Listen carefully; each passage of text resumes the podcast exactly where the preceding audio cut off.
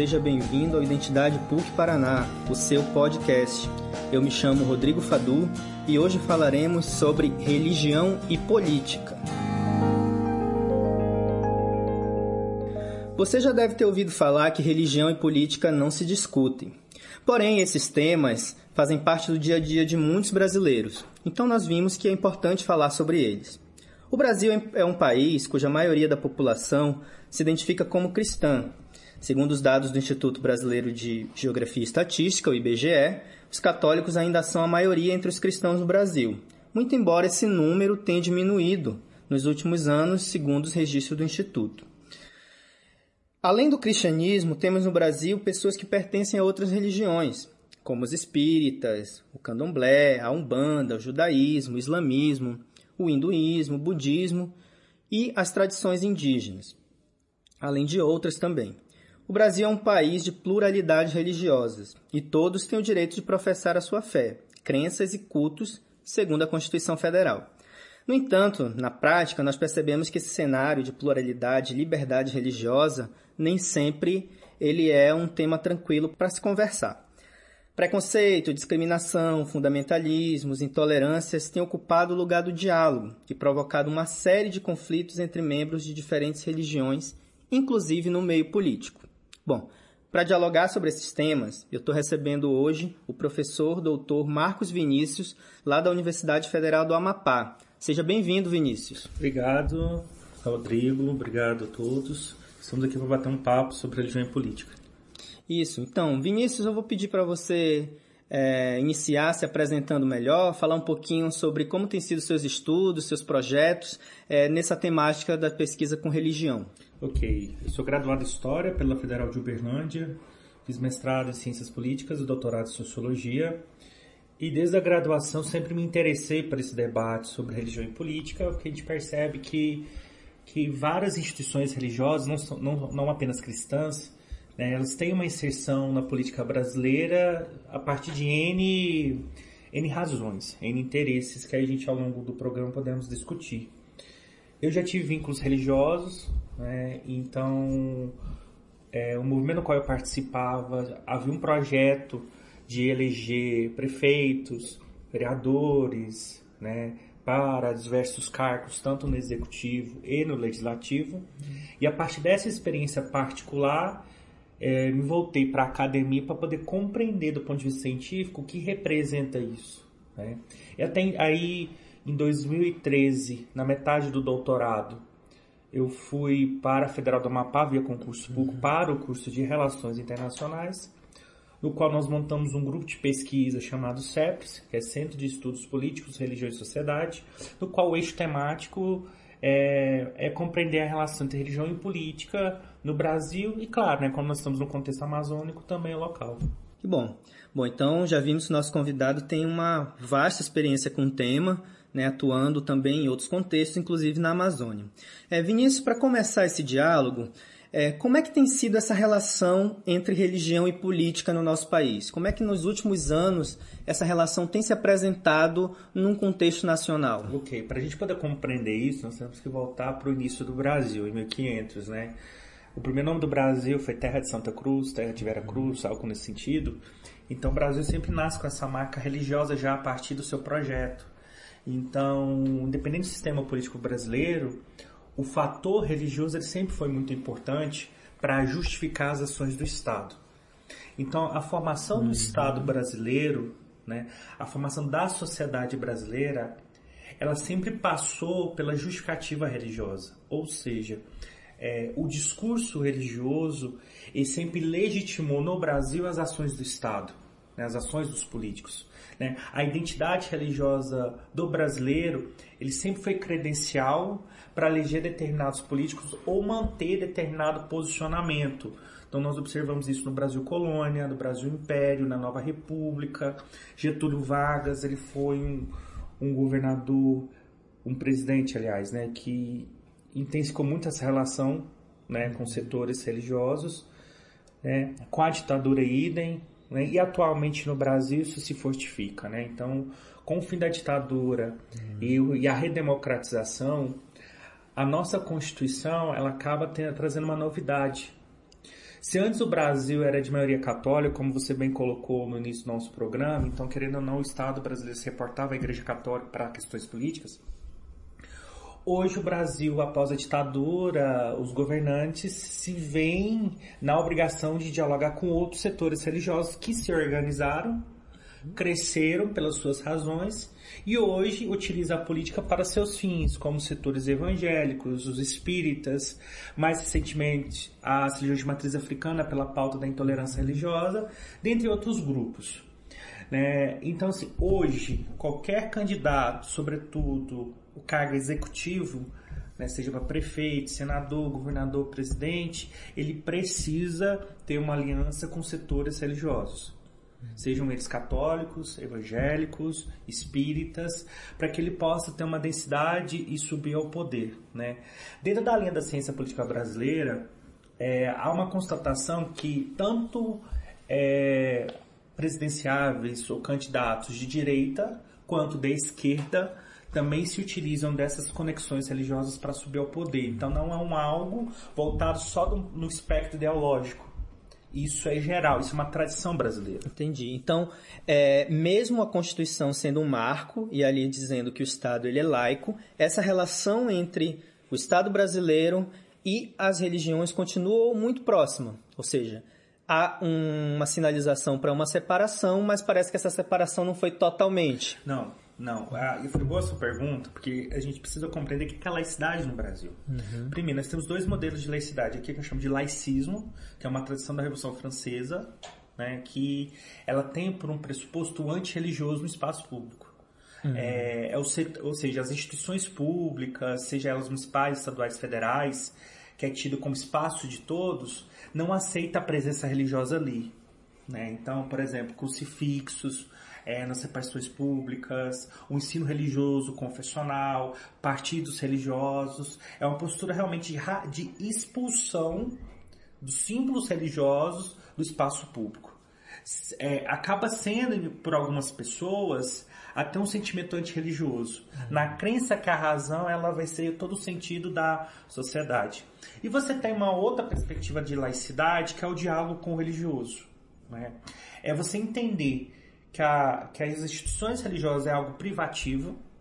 Né? Então, quando nós tivemos em 1891 a nossa Constituição, que pela primeira vez reconhece a laicidade, a liberdade religiosa no âmbito particular ela acaba crescendo apesar de algumas perseguições a outras esferas religiosas.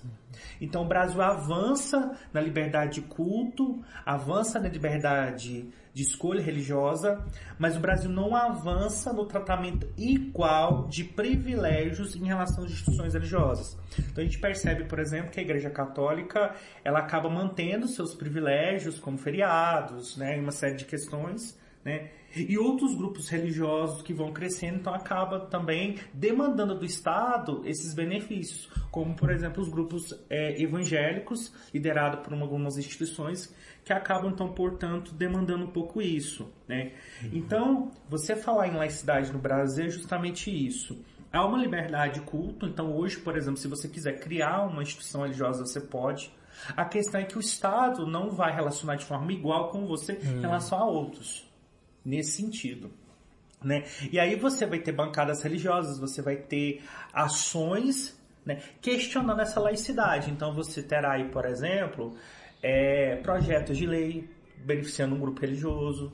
Você tem instituições ligadas a instituições religiosas que dão um caráter de utilidade pública, que têm isenção de impostos, ou que podem receber, por exemplo, financiamento público para algumas questões. É, isso a nossa Constituição ela, ela provê. Então, nas escolas, por exemplo, né, nas escolas públicas é o espaço onde que a, a laicidade ela é mais questionada, não é só nas aulas de ensino religioso, mas no, como temas transversais. Né. Uhum. Né? Então, hoje, de fato, o Brasil ele vive um, um, questionamento da pouca laicidade que construiu ao longo do século XX. É, essa pouca laicidade também e esses casos de certos grupos defendendo ou atuando em prol de determinados grupos é, religiosos acaba também trazendo para a base um cenário de discriminação, preconceito e até mesmo violência física, né? Está associado também é, a outros fatores. E nesse, nesse sentido, eu queria tocar agora nesse caso da, da, do preconceito, da discriminação, nós vemos que as religiões de matriz africana eles têm sido classificados é, sido alvo das maiores frentes de, do que nós chamamos de intolerância religiosa. Né? Como é que você tem observado esses casos de intolerância religiosa no nosso país? Crescente e preocupante, e muito preocupante. Hum. É, a intolerância religiosa ela consiste quando eu nego o outro. Quando eu nego a possibilidade do outro ter suas opções culturais, opções religiosas, a opção de ser quem ele é, uhum. né? Quando eu agrido o direito individual da pessoa ser, né? E, e para essa pessoa que não aceita o outro, eu vejo o outro como errado, vejo o outro como demoníaco, desculpa usar essa palavra, uhum. vejo o outro como anormal, vejo o outro como patológico, como algo disfuncional. Eu vejo o outro como uma pessoa que agride a normalidade. Então, a partir desse pensamento, eu legitimo determinadas ações com o objetivo de destruir aquilo que eu entendo que é errado. Né? Do ponto de vista religioso, as religiões de matriz africana elas, elas acabam sendo muito vítimas nessa perspectiva. É, os seus cultos, a sua ritualística, a sua cosmovisão, ela é muito associada a questões demoníacas. Uhum. Né? É, só que é, a demonização das religiões de matriz africana não é só pelo seu caráter religioso, mas é seu caráter racial. Então nós não falamos só de intolerância religiosa, nós falamos de racismo religioso porque tem uma questão de raça. Porque há uma compreensão de que tudo que vem de negro ou que vem de África é visto como subalterno, é visto como errado. Né? Então, quando você pega, por exemplo, o espaço de um terreiro, não é um espaço só de uma vivência religiosa, mas é um espaço de uma resistência de uma cultura negra, a preservação do Urubá, a preservação, por exemplo, das danças, dos cânticos, da forma de sociabilidade, é um outro tempo, é uma outra visão. A, re, a, a, a, a ressignificação da África dentro de um terreiro é, incide, provoca que esses grupos religiosos e não religiosos tenham uma ação né, mais efetiva de intolerância com relação a esses grupos nesse sentido. Então a gente já percebe esse ataque. Então, se antes era o Estado brasileiro que atacava essas religiões taxando eles de curandeirismo ou charlatanismo, hoje isso passa a ser até uma ação da sociedade civil, que parte de pessoas que não compreendem bem a ação do evangelho. E antes de você uhum. continuar, Fábio, está construindo no Rio de Janeiro um fenômeno muito preocupante que nós chamamos de traficantes evangélicos. São traficantes que têm sua ação, uhum. A gente bem conhece o que é, que eles se converteram à igreja evangélica, né? São evangélicos de natureza, não, não é culpa dos pastores. Uhum. Ah, então ele junta toda a violência que traz a partir do tráfico, associada ao fator religioso que não aceita essa religiosidade, e o próprio traficante mobiliza toda a sua, toda, toda sua operação, tudo aquilo que domina contra os terreiros. Então as pessoas hoje que vivem no Rio de Janeiro vivem de fato num estado alarmante preocupante. É, é, nessa relação com as religiões de matriz africanas, nós vemos muito presente essa dimensão da cultura mesmo e da etnicidade desses grupos, né? Então, é, como você bem colocou, eles acabam sofrendo um conjunto aí é, de discriminação e preconceito que não se, se atém somente à questão religiosa, mas que a própria religião inserida dentro de um contexto cultural é, específico, né? E o nosso país é um país que é fruto também é, dessa presença negra muito forte. Né? Agora, assim, falando um pouquinho sobre é, essa presença negra no Brasil, é, em diferentes regiões, é, nós podemos ver como isso está presente também em outros elementos, por exemplo, a capoeira, que apresenta um, um que é um, um, uma dimensão cultural e também esportiva é, no nosso país, mas que tem suas raízes é, na presença negra, de toda essa ancestralidade que se coloca, né? na própria culinária, né? o que, que a gente fala do acarajé, que é um símbolo da, da culinária baiana e também brasileira, mas que ele está associado também a essa dimensão religiosa, é, que tem uma cor específica. Então isso vai chegando também em outros lugares, né, em outras presenças. E aí, é, dentro desse tema, é, do, desses discursos fundamentalistas, esses discursos públicos, nós estamos vendo uma crescente é, desses discursos no meio virtual. Uhum. Né? Então, as redes sociais, sites, blogs, é, utilizando-se utilizando desses meios para veicular informações, muitas vezes é, carregada de preconceito e carregada de, de análises superficiais sobre esses grupos, incentivando certos combates. Né? Então, como é que tem sido essa, essa presença da religião, esse discurso religioso político é, na internet? Boa pergunta. E assim, é, a gente precisa vincular ao, ao contexto político que o Brasil vive. Uhum. Assim, desde os anos 90, é, há alguns filósofos, sociólogos que entendem que as instituições democráticas elas estão sendo questionadas. É, e alguns defendem que as democracias que surgiram após as ditaduras, sobretudo na América Latina, elas não são 100% democráticas. Há dispositivos autoritários. E isso fundamentado pela ação religiosa. Né? Por que, que eu estou dizendo isso? Porque com o advento da, dos, das redes sociais, democratizou-se o posicionamento. Né?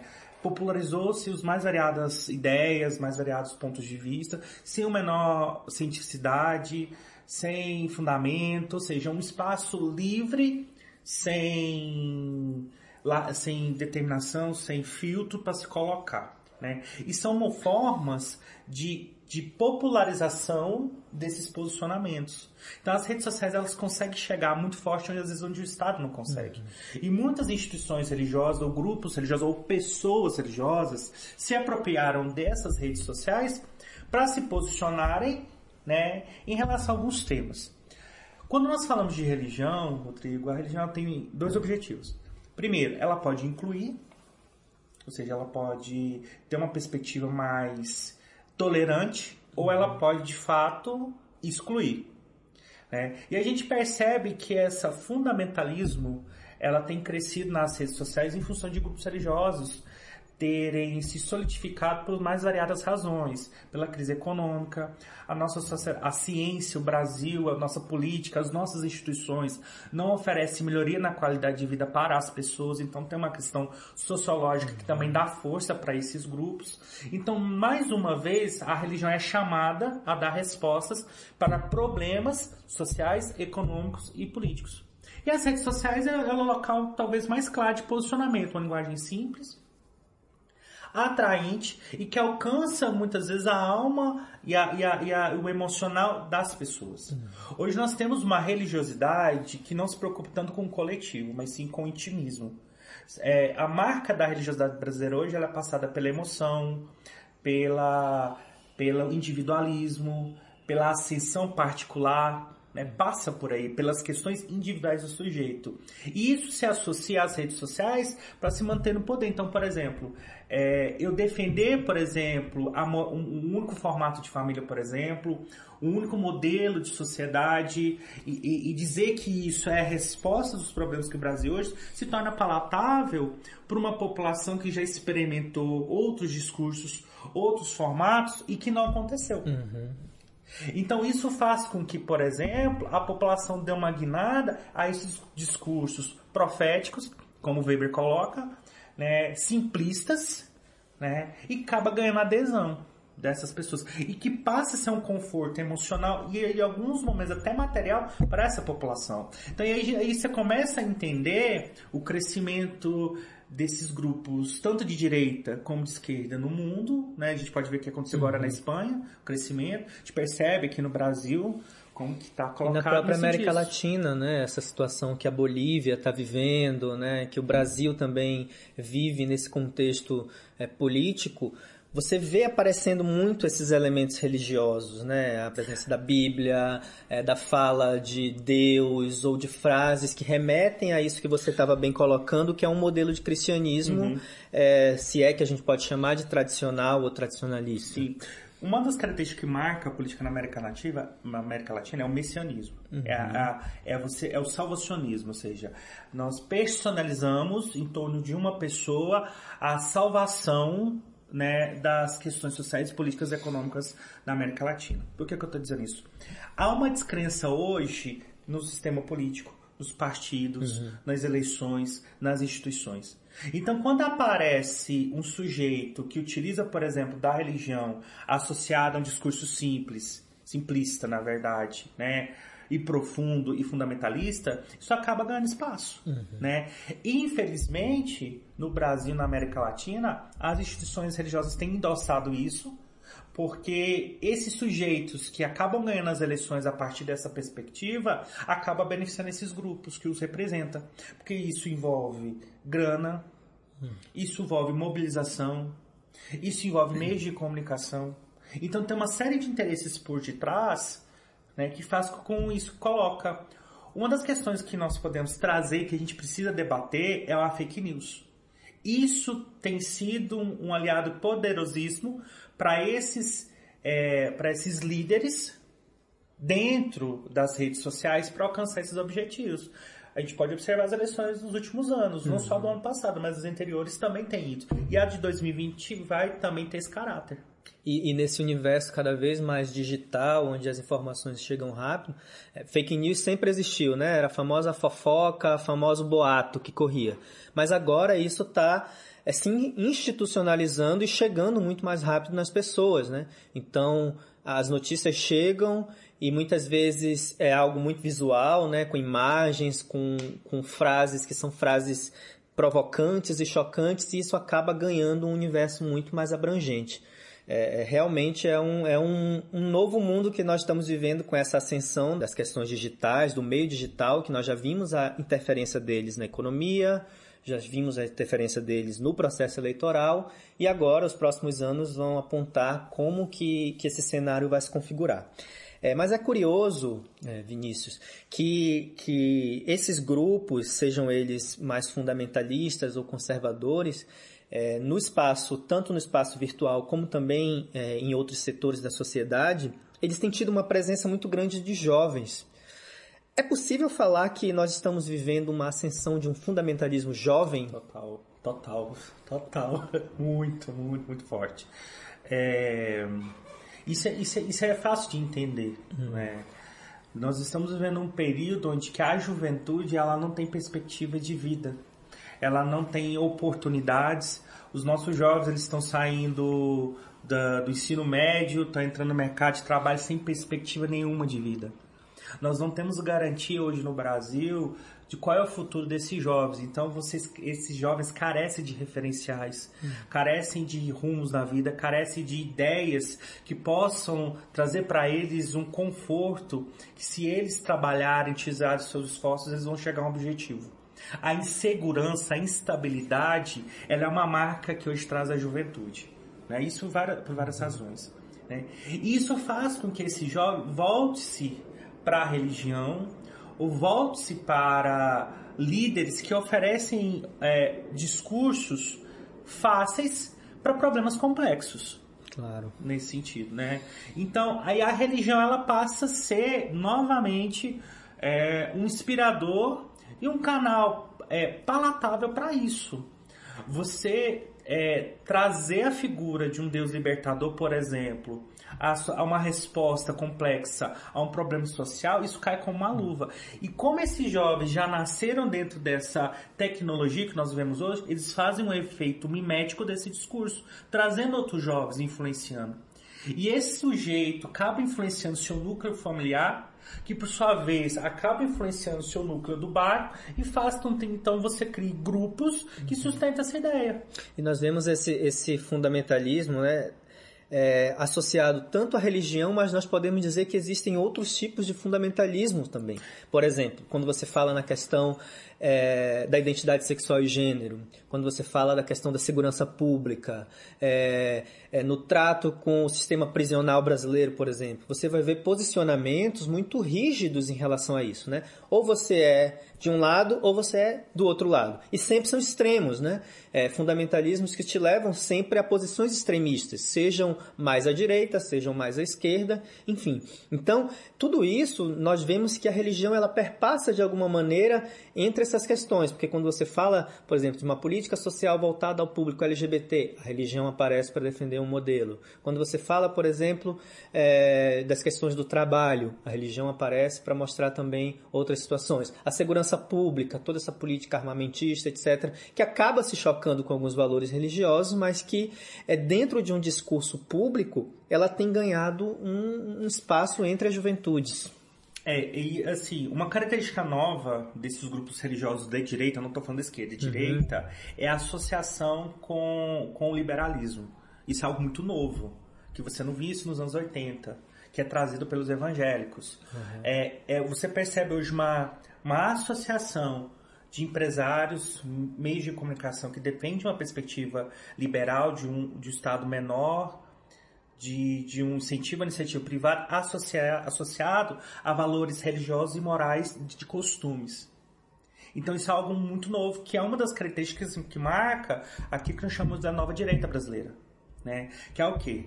É, eu defendo um, uma economia mais aberta ao mercado, e defendo uma política social e política mais enrijecida sobre os valores religiosos e morais uhum. cristãos. Uhum.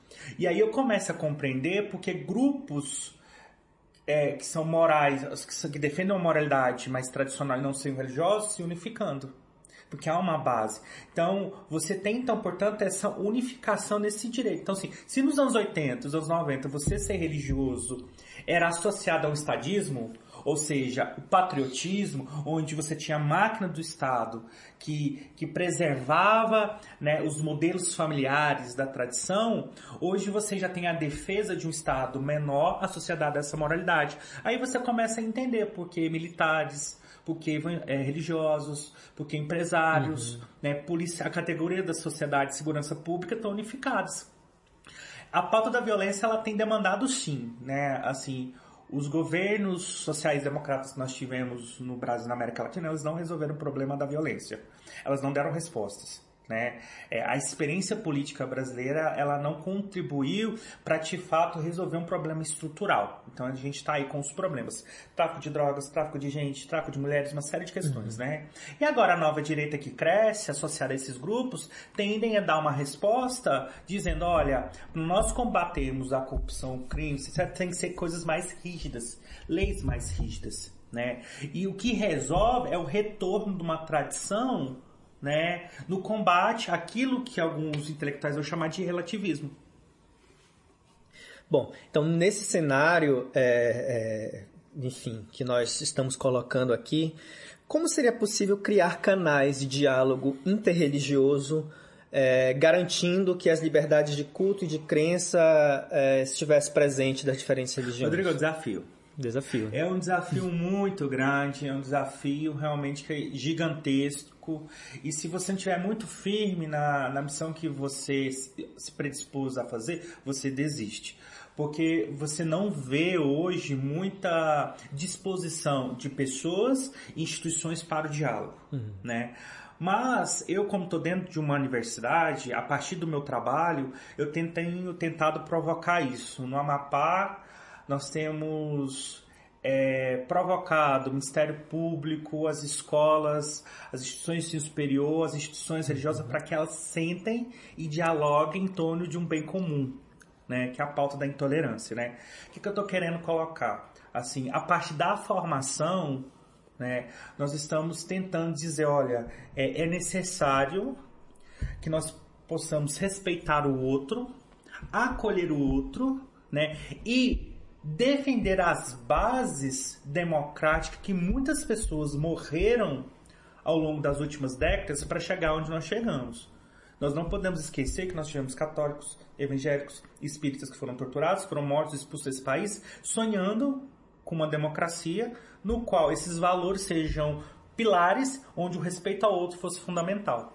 Né? Nesse sentido, nesse contexto de um retorno do fundamentalismo, para nós, eu, dentro da universidade, a formação ela tem sido a principal arma, né? De diálogo, né? De, de estudo, de interação, de provocar as instituições que eles devem seguir a Constituição, sobretudo a pauta da liberdade religiosa, né? A liberdade sexual, a liberdade de crença, a liberdade política, as liberdades individuais. É, quando a questão ela se acirra um pouco, aí a gente tem que de fato acionar alguns órgãos para manter a legalidade. Porque o que me parece hoje, Rodrigo, que as pessoas elas perderam a noção né, da razoabilidade de seguir as leis. O que me parece que elas querem fazer tudo, querem questionar uhum. tudo, querem fazer conforme seus interesses, com o objetivo de resolver isso. O que me parece que as leis hoje passaram a ser um problema, mas não é. É porque nós vemos que esse é um, é um diálogo que deve estar presente em diversas esferas da sociedade. Né? Nós vemos, por exemplo, nós que estamos dentro das universidades, como esse é um discurso também presente dentro dessas instituições, né? onde nós vamos ter diferentes grupos religiosos dentro das instituições que acabam sofrendo certos tipos de discriminação interna. Né? Então, assim, quando esses temas surgem, por exemplo, dentro de uma sala de aula, nós vemos que o diálogo, que era para ser um diálogo dentro de um, de um campo acadêmico, científico, ele acaba é, trazendo elementos da religiosidade é, mais é, fundamentalista e usado certos argumentos para justificar temas acadêmicos, por exemplo. É o que muito se vê é, em discursos políticos, por exemplo, em câmaras de, de, vereadores, de deputados, etc., as pessoas que deveriam estar pautando suas decisões a partir das leis trazendo discursos religiosos para tomar suas decisões. Né? Então, realmente, esse canal, esses canais de diálogos, eu acredito que são desafiadores, né? mas é, é o, caminho que temos para, enfim, seguir, né? porque, como bem colocado, a nossa Constituição garante isso, e, enfim, para além de Constituição, nossas relações humanas exigem que nós tenhamos, enfim, relações, é, no mínimo, respeitosas entre nós, né? E complementando, voltando à questão da laicidade, a questão é o seguinte: o Brasil é laico, as instituições são laicas, mas as pessoas não são laicas. As, o, o, o, ser humano, né, ou seja, a pessoa humana, né, o Peter Berg já falava isso, ela tem uma necessidade do contato com o sagrado. Uhum. Isso, é, isso é uma necessidade básica né, como a necessidade de comer, de dormir, de se vestir, de, de, relações afetivas, a relação religiosa, apesar que tem pessoas que são, que são ateus, mas isso é um, é um princípio pilar da, da, da formação humana.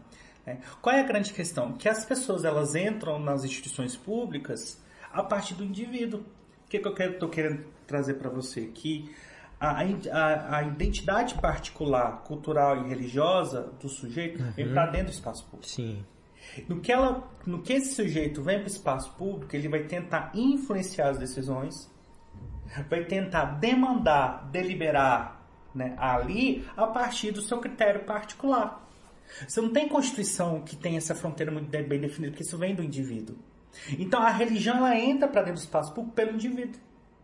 Nem, nem tanto para uma ação coletiva de um pastor, de um padre, de um bispo. Não, é pelo sujeito. Que tem uma experiência religiosa, de um discurso às vezes fundamentalista que o toca, que o responde, que até promove ele na sua vida, restaura a sua vida. E ele consegue ocupar um espaço estratégico na sociedade. E a partir daquele critério que ele entende que é correto, que é a partir de um valor religioso moral, ele passa a tensionar aquele espaço. E que você falava no início, tem grupos que esperam essas respostas. Né? Exato. Né? Estão esperando essa e resposta. Aí, e esses grupos passam a se aliançar com outros e uhum. criam grupos. Então, por exemplo, você tem setores hoje religiosos que têm um centro de inteligência para poder dar suporte midiático financeiro para que esse sujeito ou esse sujeito, seja eles na educação, na saúde, na promoção, assistência social, possam deliberar. E aí você tem um desmonte né, de uma educação para os direitos humanos que é fundamental. E a grande vítima disso é a escola, por exemplo. Uhum. Vai no chão da escola pública você ver o que, que é. Ali tá as maiores intolerâncias, discriminações, estigmas que um sujeito pode colocar. Ali tá o Brasil.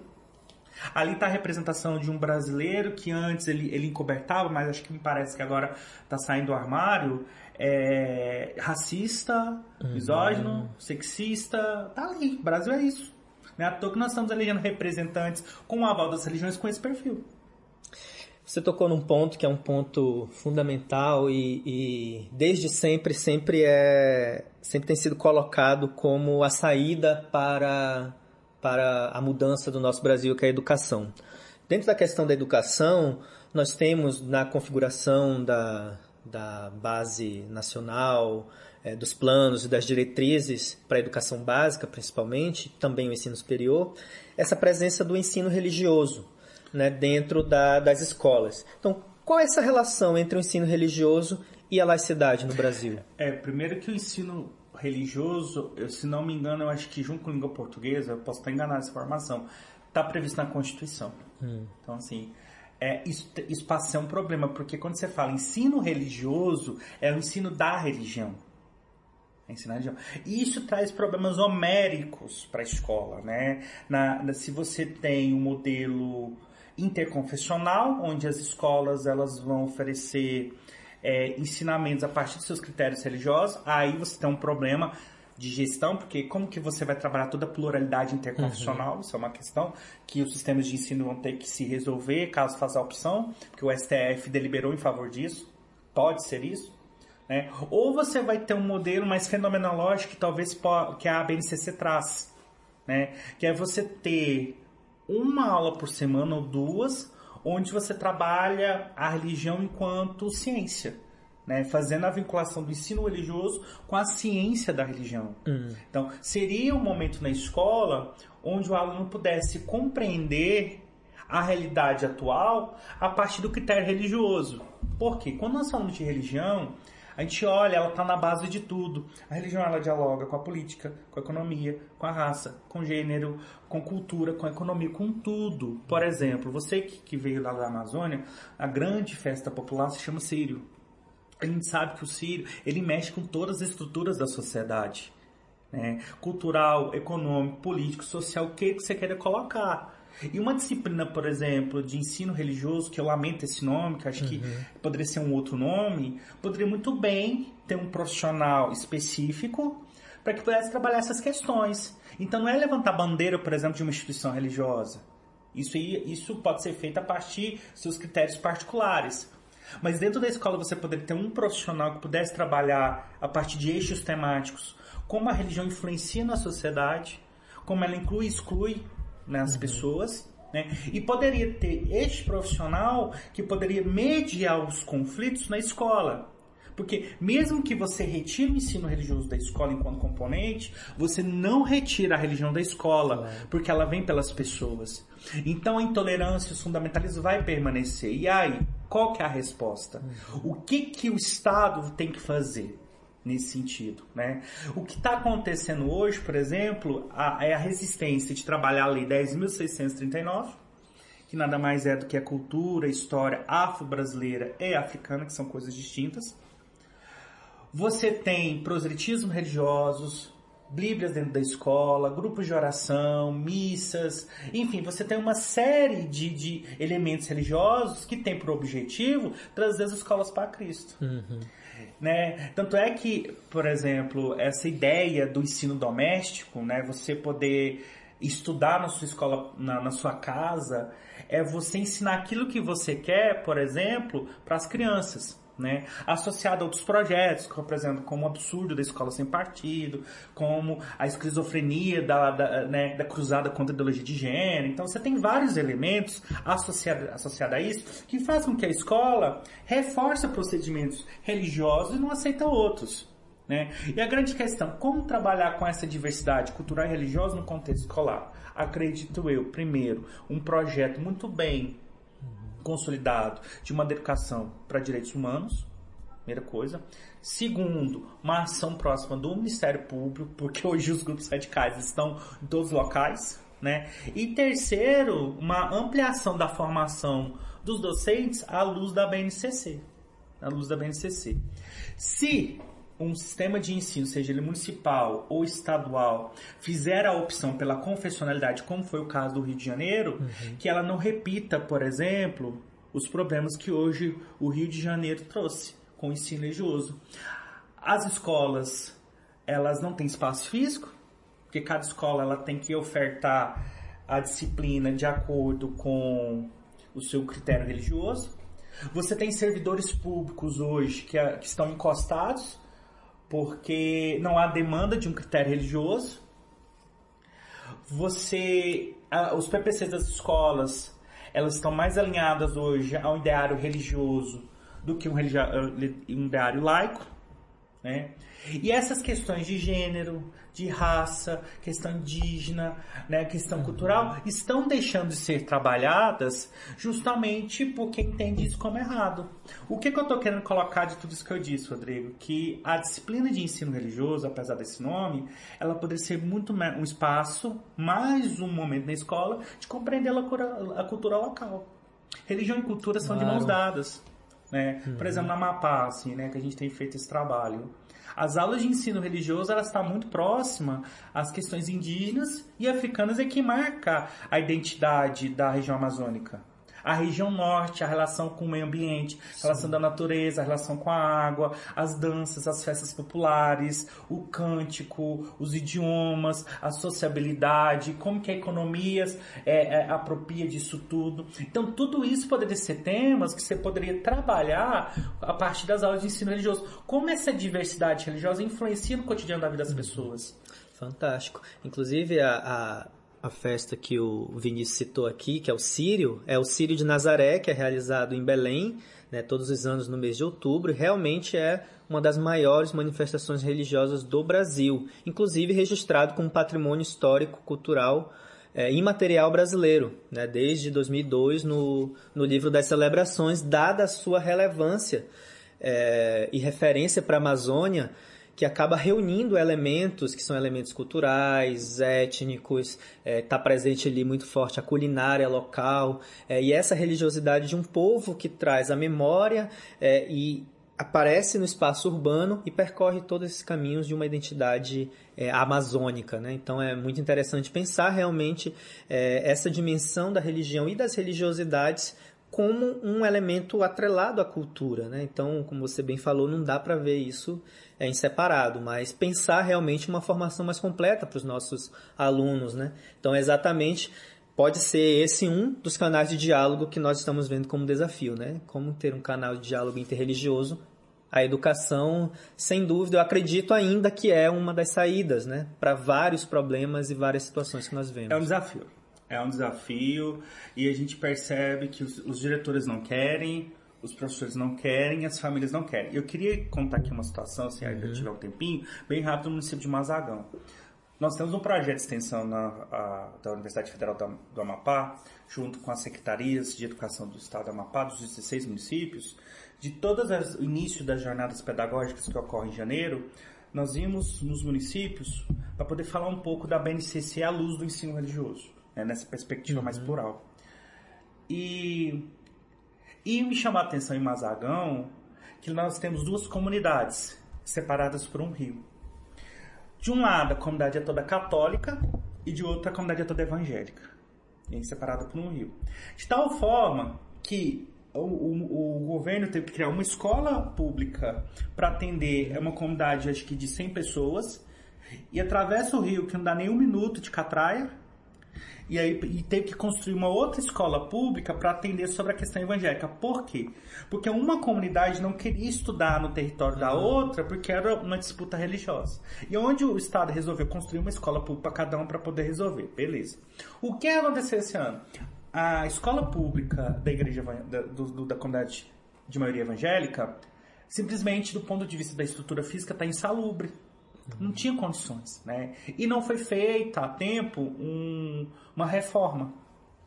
Qual que foi então a, a, a resposta é, para poder resolver esse problema? Vamos pegar esses alunos dessa escola que frequentava aqui do lado evangélico e vamos pôr na igreja católica, que é uma escola pública, a escola comporta. O que aconteceu? Uma guerra civil ali. A, uhum. Os pais não aceitaram que seus colegas, seus, filhos, seus filhos evangélicos estudassem no território da comunidade católica numa escola pública. É, o que, que eu tô querendo colocar? É, que cenário, hein? É, não, isso eu só tô te contando uma situação, mas isso, isso acontece no Brasil dos mais variados formatos.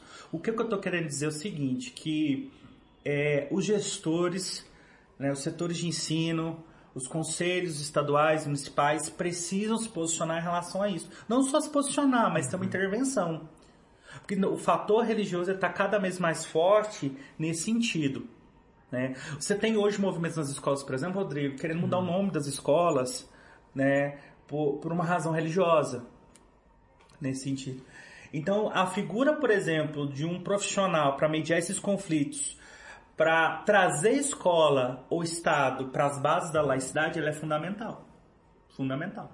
Bom, eu sei que esse tema dá para a gente fazer aí vários programas, né? Gravar vários episódios de podcast, mas estamos chegando ao final desse, desse nosso programa, tratando sobre o tema de religião e política. Eu agradeço muito, Vinícius, a sua disponibilidade, ter aceitado vir aqui dialogar conosco. E eu espero que você volte mais vezes aqui na PUC Paraná. Tá bom, agradeço o espaço, obrigado, Rodrigo. Está à disposição aí para o diálogo. Então, obrigado também vocês que nos acompanharam até agora e até a próxima.